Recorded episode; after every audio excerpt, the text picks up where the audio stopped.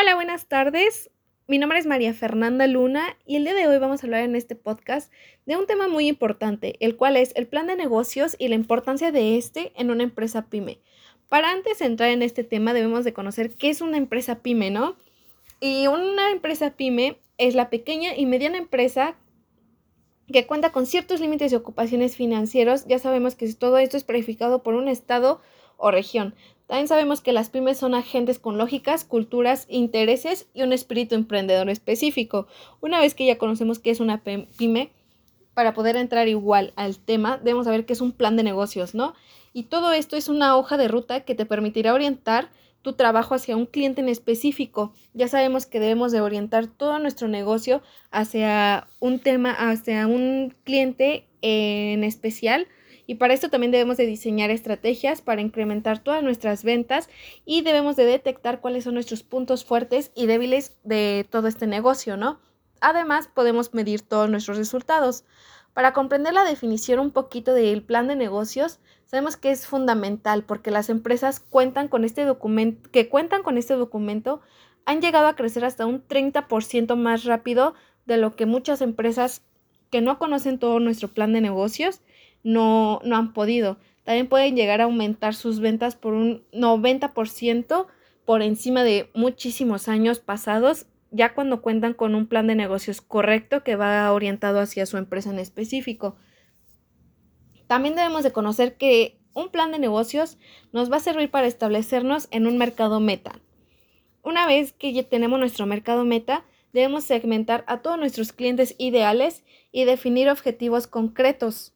También sabemos que esto nos ayuda a organizarnos en equipo, tanto fuera como dentro de la empresa, y también diseñar todos los, los modelos de financiación y analizar la viabilidad económica para tener unas iniciativas más planificadas, ¿no?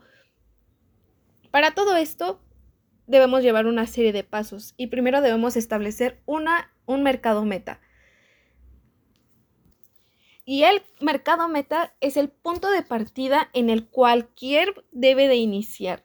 Se trata de nuestro conjunto de clientes ideales al cual nuestros productos o servicios se van a estar destinando. Esto lo debemos de agrupar según las necesidades, características y demográficas de todo el interés de todos nuestros clientes. Para esto debemos obviamente segmentar a nuestros clientes ideales y si bien el mercado meta es nuestro primer paso importante, también es necesario volver a segmentarlo y hacerlo más específico, creando lo que llamamos un público objetivo, ¿no? Imaginemos que estamos en una escuela y nuestro mercado meta obviamente va a ser todas las personas de esta región, clasificarlos de las personas jóvenes o personas de edad adulta. Sabemos que si queremos abrir una escuela, obviamente se necesitan personas jóvenes. Entonces, asimismo, debemos de segmentar nosotros nuestro mercado para nuestra empresa, ¿no? ¿Cuál va a ser nuestros clientes frecuentes y a qué público vamos a estar más eh, objetivamente para que nuestras ventas sean mayores? También nuestro tercer paso podemos decir que son todos nuestros objetivos concretos, ¿no? De esto estamos hablando de todo el marketing, ventas y servicio al cliente. Y aquí es donde haremos específicamente todos nuestros mediables para poder vender y nos aseguraremos de que sean realistas y alcanzables dentro de un tiempo de específico para que nuestras ventas se lleven a cabo. También debemos organizar a todo un equipo en el cual, ya teniendo a nuestros clientes ideales y agrupados y con los objetivos definidos, nuestro plan de negocios nos va a ayudar a organizar a nuestro equipo adecuadamente. ¿Esto qué quiere decir? Que debemos definir los roles y asignar responsabilidades y definir métricas objetivas para evaluar el desempeño de cada uno de nuestros empleados. Para poder organizar a todos nuestros empleados, ya, debemos de tener con anterioridad debemos de diseñar un modelo de financiación para poder llevar a cabo todas nuestras iniciativas y necesitaremos tiempo, personas y dinero, que es lo más importante. Suponiendo que ya tienes los dos primeros elementos en nuestra lista, aún debemos de describir cómo, descubrir cómo financiar todas nuestras campañas de mercadotecnia, nuestras estrategias comerciales y las mejoras para tener un mejor servicio al cliente.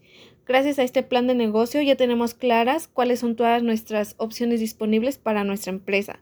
También debemos de analizar toda la vialidad económica. ¿Y qué queremos decir con esto? Imagina que ya tienes todos nuestros modelos eh, de, de financiamiento disponibles, ¿no?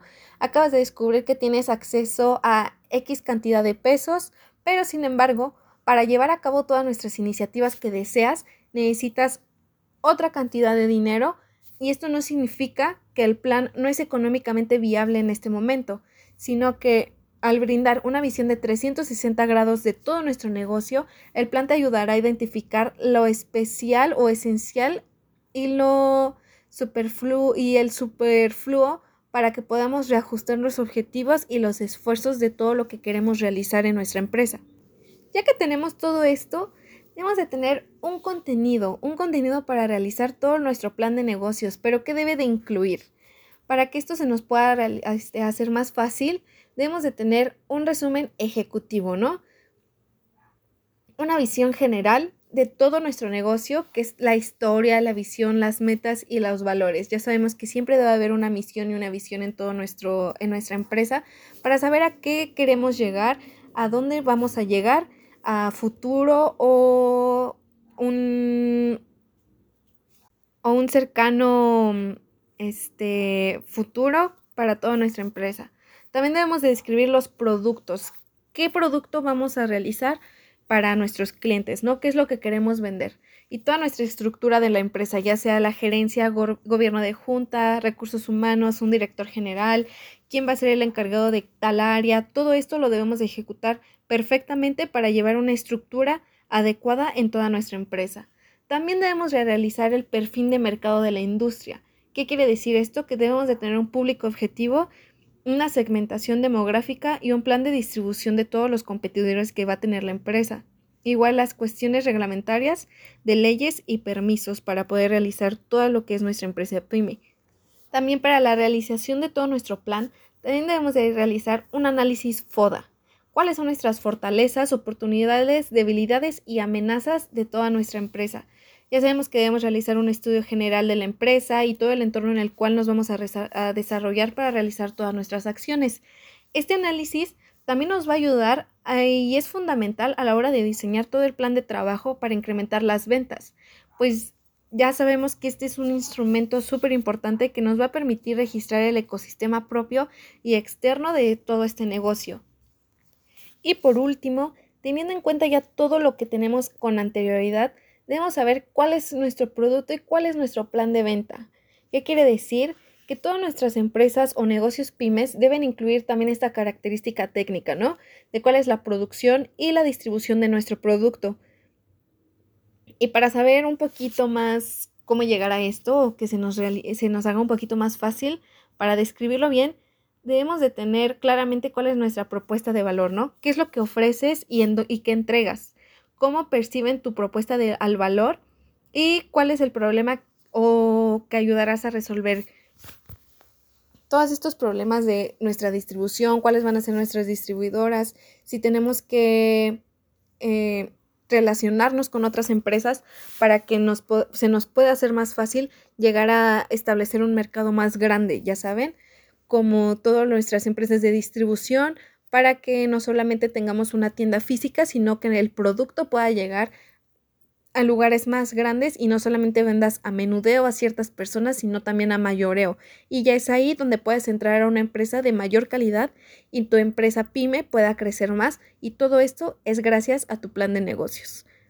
Ok, espero que les haya gustado todo lo que ha sido el, el tema del plan de negocios y cuál es la importancia de este en una empresa pyme. Una vez conociendo todos estos pasos, hay una disculpa.